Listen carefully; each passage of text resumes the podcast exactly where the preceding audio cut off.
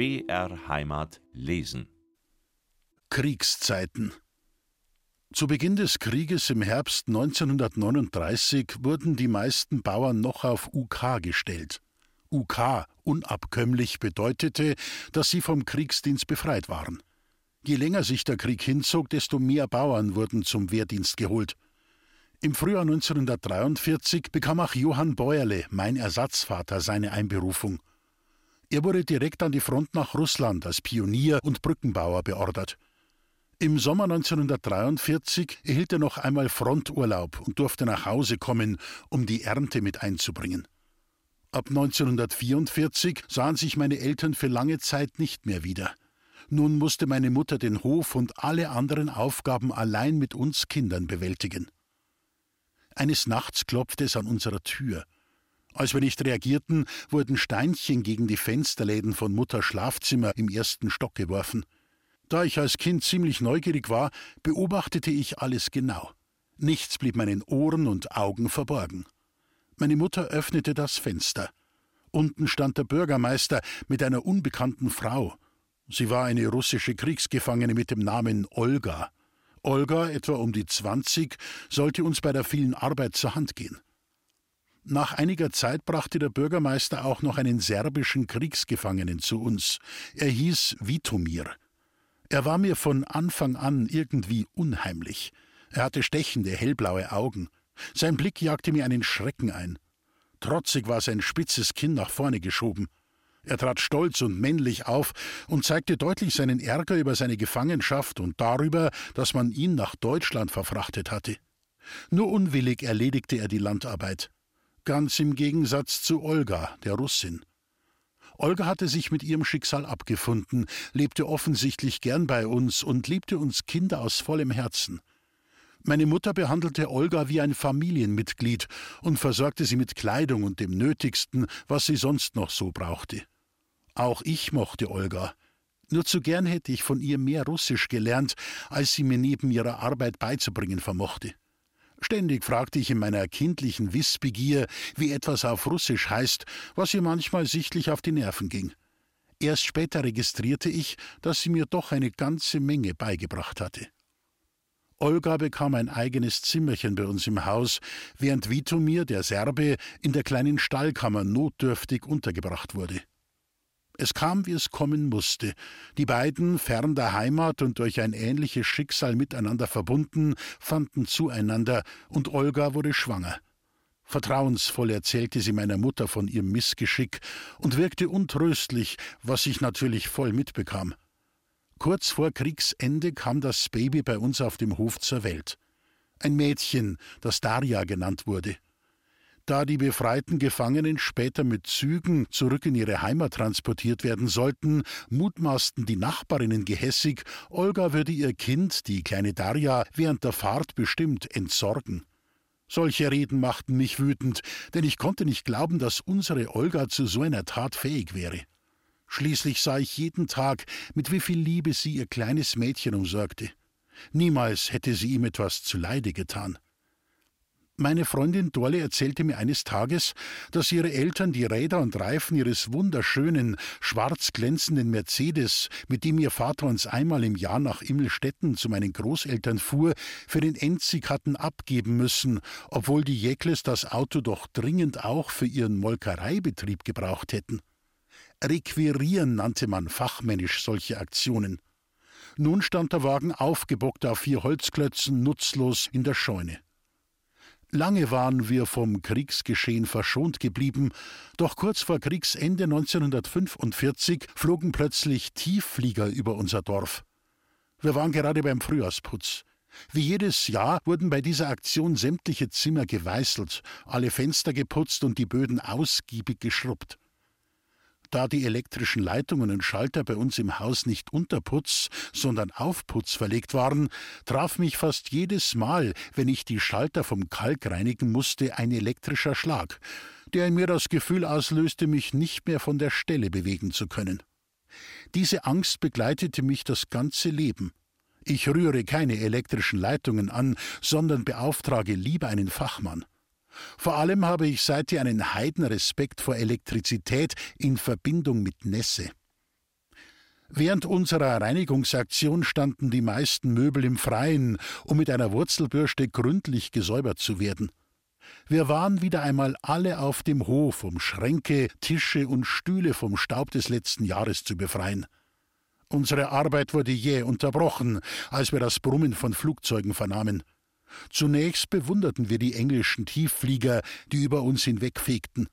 Doch als schließlich Maschinengewehre ratterten, flüchteten wir ins Haus und verkrochen uns unter dem Küchentisch, bis die Schießerei endlich vorbei war. Die Flieger schossen auf alles, was sich bewegte. Ein Wunder, dass wir nicht getroffen wurden, als wir uns noch im Hof aufhielten. Hinterher entdeckten wir am Haus und im Hof tiefe Einschläge. Der Krieg war nun vorbei. Die Befreier nach Kriegsende, Mitte Mai 1945, fuhren eines Nachts die Amerikaner mit ihren Panzern und Jeeps durch das Dorf und schlugen ihr Lager auf der großen Wiese direkt vor unserem Haus auf. Sie beschlagnahmten auch unseren Hof. Ängstlich und eng aneinander gedrängt, standen wir sechs Kinder mit unserer Mutter in der Küche. Zwei Soldaten hielten uns wie Schwerverbrecher mit ihren Gewehren in Schach. Mit lauter Stimme forderte uns einer der Soldaten auf, uns auf den kalten Steinboden zu setzen, mit den Armen über dem Kopf. Wir starrten die Eindringlinge verängstigt an und warteten schweigend und zitternd auf weitere Anweisungen. Oder sollte dies gar unser Ende sein? Ein hochgewachsener amerikanischer Soldat, ein Offizier anscheinend, betrat mit seinen blank geputzten Stiefeln die Küche. Bangen Herzens blickte ich zu ihm hoch. Er machte direkt vor mir Halt. Ich zitterte am ganzen Körper vor Angst. Sein Blick verriet, dass er Mitleid mit uns hatte. Und tatsächlich ließ er, bevor er mit seinen Soldaten unsere Zimmer belegte, Decken bringen, damit wir wenigstens auf dem Küchenboden schlafen konnten. Im Schlafzimmer verwahrte meine Mutter unter dem Bett stets eine Kiste mit Vorräten, die unsere Besucher natürlich sofort entdeckten und konfiszierten. Gierig machten sie sich über den Inhalt her und forderten uns vehement auf, auch alle anderen Lebensmittel wie Eier, Mehl und Zucker herauszurücken. Es dauerte nicht lange, da wurden die amerikanischen Soldaten von ihrem Nachschub mit Proviantkartons versorgt, die uns Kindern nicht verborgen blieben. Heimlich warfen wir einen Blick in Kisten, die sie bei uns im Hof deponiert hatten. Dort fanden wir so paradiesische Gaben wie Toast, Kekse, Schokolade und Corned Beef. Mit einem etwas schlechten Gewissen, aber dennoch mit einem gewissen Gefühl der Genugtuung und Freude stibitzten wir, was unsere Hände fassen konnten. Die amerikanischen Soldaten blieben nur für zwei Nächte bei uns. Anscheinend war ihnen unser Hof doch zu armselig. Sie fanden sicherlich bessere Unterkünfte im Ort denn es gab durchaus ein paar schönere Häuser in unserer Gemeinde, die von den Bewohnern ebenfalls geräumt werden mussten und fortan als Quartier für die befreiten Kriegsgefangenen und die Soldaten der Alliierten dienten. Der Hamsterer als sich nach Wochen alles wieder etwas beruhigt hatte, kamen nach den Amerikanern die Hamsterer in unseren Ort, um sich bei den Bauern mit Lebensmitteln einzudecken.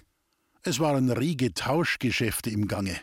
Gold, Silber, Uhren, Schmuck und andere Wertgegenstände wurden gegen Eier, Mehl, Fleisch und Butter eingetauscht. So stand eines Tages der leibhaftige Teufel, wie ich glaubte, vor unserer Tür. Der Anblick dieses fremden Mannes mit seinem wilden, zerfurchten Gesicht und dem bösen, stechenden Blick löste in mir schreckliche Angst, ja geradezu Panik aus. Meiner Mutter hingegen schien dieser Mann zu gefallen. Er wirkte von seiner Statur her groß und sportlich. In der Tat fehlte in unserem Hause nichts mehr als ein kräftiges Mannsbild. Dieser Mann stand nun wie gerufen breitbeinig vor unserer Tür, grinste meine Mutter frech an und stellte sich als Alois Bauhofer vor. Meine Mutter bat ihn vertrauensselig in die Küche. Ich hatte mich ängstlich hinter die Stalltür gedrückt. Er wohne eine Ortschaft weiter, erzählte er, mit seiner Frau und seinem Sohn Olaf. In einem Behelfsheim aus Fertigplatten habe man sie untergebracht. Tatsächlich handelte es sich um eine windige Hütte auf einem Gartengrundstück, eine nach dem Krieg übliche Bauweise, um der Wohnungsnot pragmatisch entgegenzuwirken. Einmal wagte ich mir das Haus aus der Ferne anzusehen. Ob Alois Bauhofer überhaupt einen Beruf ausübte, war nicht herauszubringen. Eher traute man ihm zu, dass er sich auf anderen Wegen sein Ein- und Auskommen verschaffte. Zumindest verließ er nie ohne seinen Hamsterrucksack auf dem Rücken sein Haus. Meine Mutter war nun 33 Jahre alt. Sie fühlte sich trotz der vielen Arbeit jung und in den besten Jahren. Ihr Mann Johann Bäuerle, mein Ersatzvater, den sie nicht wirklich liebte, befand sich inzwischen in Sibirien in Kriegsgefangenschaft. Ob er jemals wieder zurückkommen würde, stand in den Sternen. Meine Mutter war einsam und sehnte sich sicher auch nach etwas Liebe, Zuneigung und Zärtlichkeit. Außerdem benötigte sie auf dem Hof dringend Hilfe, nachdem die russische Magd Olga mit ihrem Kind und auch Vitomir, der serbische Kriegsgefangene, in ihre Heimat zurückgekehrt waren. So entwickelte sich, wie es kommen musste, eine enge Beziehung zwischen dem Hamsterer Alois Bauhofer, vor dem ich noch immer schreckliche Angst hatte, und meiner Mutter. In ihrer Verliebtheit gab sie ihm alles, nicht nur, was sie an Lebensmitteln übrig hatte, auch sexuell ließ sie sich mit ihm ein. Bald wurden seine Besuche zur Gewohnheit, und er fühlte sich bei uns wie der Herr im Haus.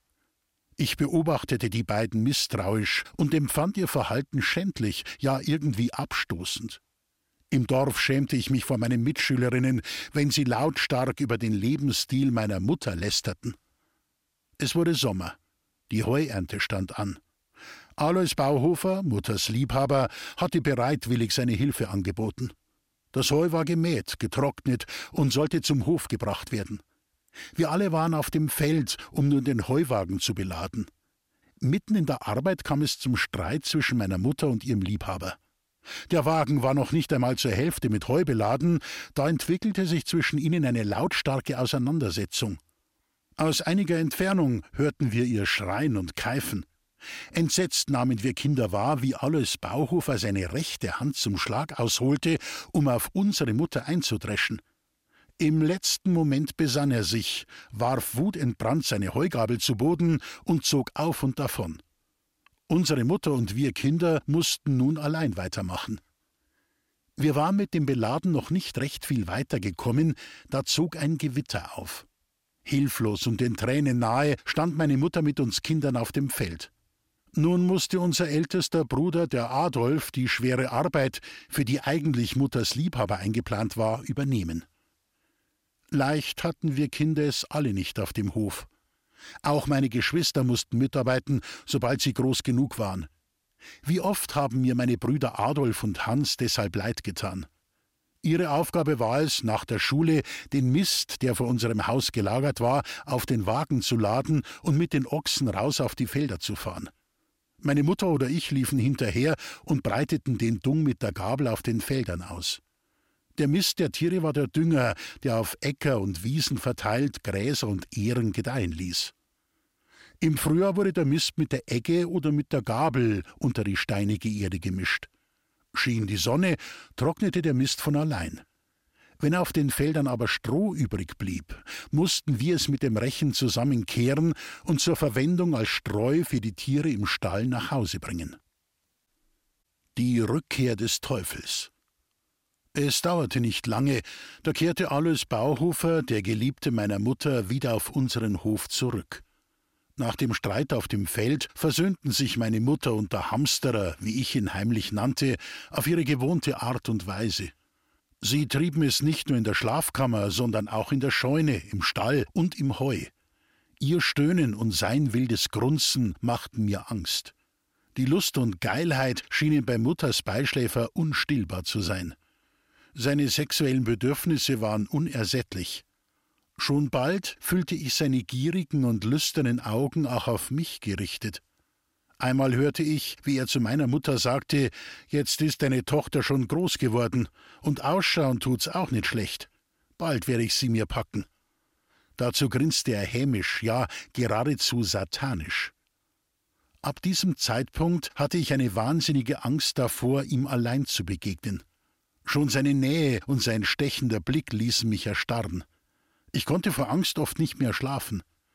Völlig verzweifelt lief ich eines Tages von zu Hause weg und machte mich auf den Weg nach Immelstetten zu meinen Großeltern. Drei Dörfer weiter, vier Stunden Fußmarsch. Natürlich waren sie über mein plötzliches, unerwartetes Auftauchen verwundert und fragten nach dem Grund. Doch ich traute mich nicht, ihnen von meinem Kummer und meiner Angst zu erzählen. Ich erstarrte, meine Stimme versagte, ich blieb stumm. In Unkenntnis der Lage schickten mich Oma und Opa schon am nächsten Tag wieder nach Walkertshofen zurück zu meiner Mutter und dem Leibhaftigen. Ich fühlte mich absolut alleingelassen, ausgeliefert und schutzlos. Meine Mutter und der Hamsterer erwarteten mich bereits auf dem Hof, beide in übelster Laune. Am ganzen Körper zittern stand ich vor ihnen. Es fiel mir schwer, die Tränen zurückzuhalten. Fragen wie, woher ich käme und warum ich, ohne ein Wort zu sagen, verschwunden sei, konnte ich nicht beantworten. Ich war wie erstarrt und brachte kein Wort heraus. In der Küche sagte er dann zur Mutter, wenn du sie jetzt nicht zur Strafe ordentlich schlägst, dann mach ich es.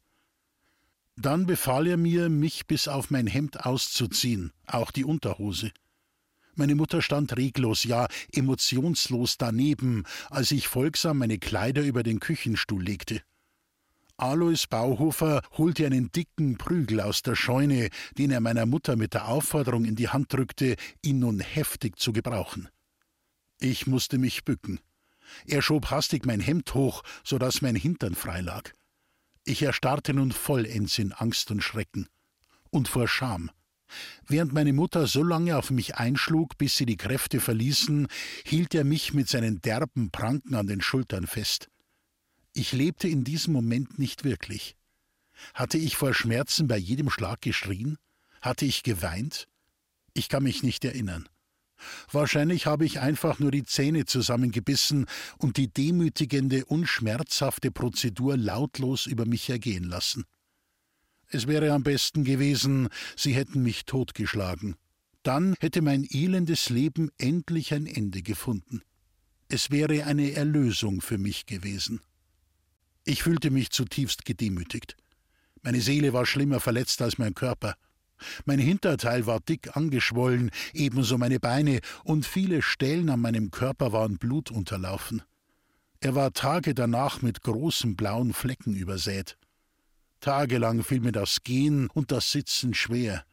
Bei jeder Bewegung und sogar im Liegen quälten mich am ganzen Körper Schmerzen. Eine besondere Qual war es für mich, in der Schule stillzusitzen. Niemandem erzählte ich von dem, was ich erlitten hatte, sondern versuchte vielmehr mein Leid zu verschweigen und meine Schmerzen still hinzunehmen. Es waren nicht nur schreckliche Tage, sondern Wochen. Außer in der Küche gab es nur in unserer Stube im Erdgeschoss einen Ofen. Das Schlafzimmer unserer Eltern, das direkt darüber lag, wurde durch ein kleines viereckiges Loch im Fußboden beheizt. Die warme Luft konnte so aus der Stube nach oben steigen und die oberen Räume etwas temperieren, eine in vielen Bauernhöfen übliche Art der Beheizung. Eines Abends, als ich mal wieder nicht einschlafen konnte, stand ich leise, um meine Geschwister nicht zu wecken, aus meinem Bett auf und schlich mich von unserer Kinderkammer ins Elternschlafzimmer. Die Betten waren leer. Durch das Heizungsloch im Fußboden hörte ich die Stimmen meiner Mutter und ihres Liebhabers, die sich in der Stube unten angeregt unterhielten. Es machte mich neugierig zu erfahren, was sie zu besprechen hatten. Vorsichtig, um mich nicht durch das Knarren der Fußbodenbretter zu verraten, kniete ich mich vor das Loch auf den Boden und spitzte meine Ohren. Da hörte ich meine Mutter sagen Glaub mir, es hat sich ja schon bewegt in meinem Bauch. Ein paar Tage später, als ich aus der Schule kam, stand das Auto unseres Dorfarztes in unserem Hof. Ich dachte mir, eines meiner Geschwister sei krank geworden. Vorsichtig stieg ich die Treppe hoch in den ersten Stock. Ich erschrak. Was ich sah, ließ mir den Atem stocken. Vor dem Schlafzimmer meiner Mutter stand eine Blechschüssel auf dem Boden, und darin lag ein bleiches, winzig kleines Menschenkindlein mit bereits ausgebildeten Ärmchen und Füßchen, weiß wie Schnee, blutbesudelt. Dieser Anblick war so schrecklich, dass er mir lange nicht mehr aus dem Sinn ging. Geschockt lief ich die Treppe hinunter und verkroch mich in der Scheune. Mit niemandem konnte ich darüber sprechen. Dieser Vorfall aber sollte noch Folgen haben. Jeder gegen jeden. Meine Mutter hielt Ausschau nach einem Pächter, der unsere Landwirtschaft übernehmen sollte. Es meldete sich schon bald ein Ehepaar aus dem Nachbarort, das in unser Haus zog und im Erdgeschoss wohnte. Die Stube richteten sie sich als Schlafzimmer ein. Meine Mutter blieb mit uns Kindern im oberen Stockwerk. Da der Platz im Haus für uns alle nunmehr sehr beengt war, kam meine Mutter auf die Idee, mich zu einer ihrer Freundinnen auf einen Einödhof nach Gumpenweiler zu verdingen. Die Bäuerin lebte allein, weil auch ihr Mann noch in Kriegsgefangenschaft war. Ich sollte mich dort, gerade elf Jahre alt, als Magd um das Kleinvieh kümmern und im Haushalt mithelfen. Morgens um fünf Uhr musste ich jeden Tag aufstehen, meine Arbeiten erledigen, die Tiere füttern und mich dann auf den Weg zur Schule machen, um nach einer Stunde Wegzeit pünktlich um acht Uhr zum Unterricht zu erscheinen. Die älteste Schwester meiner Mutter, die Tante Annie, war in Ulm verheiratet. Sie hatte sechs Kinder, lauter Buben. Gerne hätte Tante Annie auch eine Tochter großgezogen. Deshalb wollte sie mich, schon als ich so etwa sieben Jahre alt war, zu sich nehmen. Doch meine Mutter lehnte die strikt ab. Sie brauchte mich zum Arbeiten. Tante Annis Sohn Erwin war mein Lieblingscousin. Er kam mit seinem Bruder Willi, als sie noch Kinder waren, manches Mal in den Ferien zu uns auf den großelterlichen Hof. Als Stadtkind ging dem kleinen, zierlichen Willi die Landarbeit nicht so leicht von der Hand. Sehr zum Ärger von Tante Resi, der Schwester meiner Mutter, die noch immer bei meinen Großeltern wohnte, brachten die beiden Buben immer einen leeren Koffer mit, den Großvater generös mit Lebensmitteln füllte.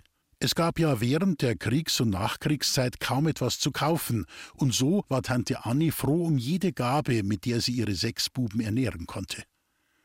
Auch meine Brüder wurden bereits im Schulalter zu anderen Bauern, meist Großbauern, zum Arbeiten geschickt, um sich zu verdingen. Während dieser Zeit ging ich manchmal nach der Schule nach Hause, um die netten Pächtersleute zu besuchen, bei denen ich mich einfach wohlfühlte. Die Ehefrau des Pächters hatte wohl mitbekommen, wie ungern ich auf den Einödhof ging. Schließlich sorgte sie dafür, dass ich nach einigen Monaten wieder zurück auf unseren Hof kommen konnte. Da es keine andere Möglichkeit zum Schlafen gab, durfte ich nun bei den Pächtersleuten im Schlafzimmer auf einem Zustellbett direkt neben ihrem Ehebett schlafen. Ich fand das nicht schlimm, sondern wunderbar, denn ich fühlte mich neben der jungen Pächtersfrau sicher und geborgen. Gern half ich die Kühe hüten, die Kälber versorgen und die Schweine füttern. Ich ging ihnen dankbar zur Hand, wo immer es für mich möglich war. Für sie machte ich das alles mit Freuden. Langsam baute sich zwischen uns eine sehr vertrauensvolle Beziehung auf. Deshalb erzählte ich ihnen treuherzig auch einiges, was ich vielleicht hätte doch besser für mich behalten sollen. Unter anderem entlastete ich mein Herz, indem ich ihnen eben auch die Geschichte von dem toten Baby, das ich in der Blechschüssel gesehen hatte, anvertraute. Meine Mutter erhielt nach wie vor Besuch von dem mir so verhassten Hamsterer. Alois Bauhofer war heilfroh, dass nun die Pächter seine Arbeit übernommen hatten und er selbst nichts mehr tun musste. Er konnte sich so voll und ganz seinen Kavaliersdiensten widmen. Trotzdem kam es immer wieder zu Spannungen und zum Streit zwischen ihm und meiner Mutter. Die neuen Pächter hatten viel Holz zum Heizen mitgebracht, das sie in der Scheune lagerten. Eines Tages beobachtete der Hamsterer, wie der Pächter eine Pistole unter einem Holzstapel versteckte. Der Besitz von Waffen war strengstens verboten. Unverzüglich erstattete dieser perfide Kerl Anzeige gegen den Pächter.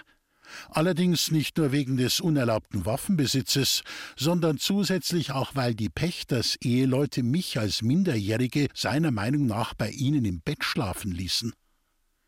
Im Oktober, die Ernte war gerade eingebracht, wurde der Pächter von der Polizei abgeholt. Ich war entsetzt und empfand großes Mitleid mit seiner erst 25-jährigen jungen Frau, die völlig verzweifelt zurückblieb. Nun stand sie allein da.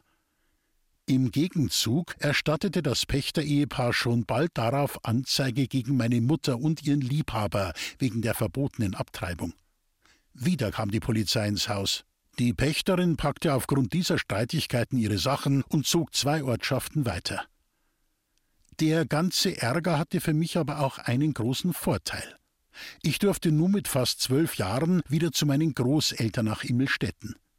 Wie glücklich war ich, endlich aus diesen verworrenen Verhältnissen herauszukommen.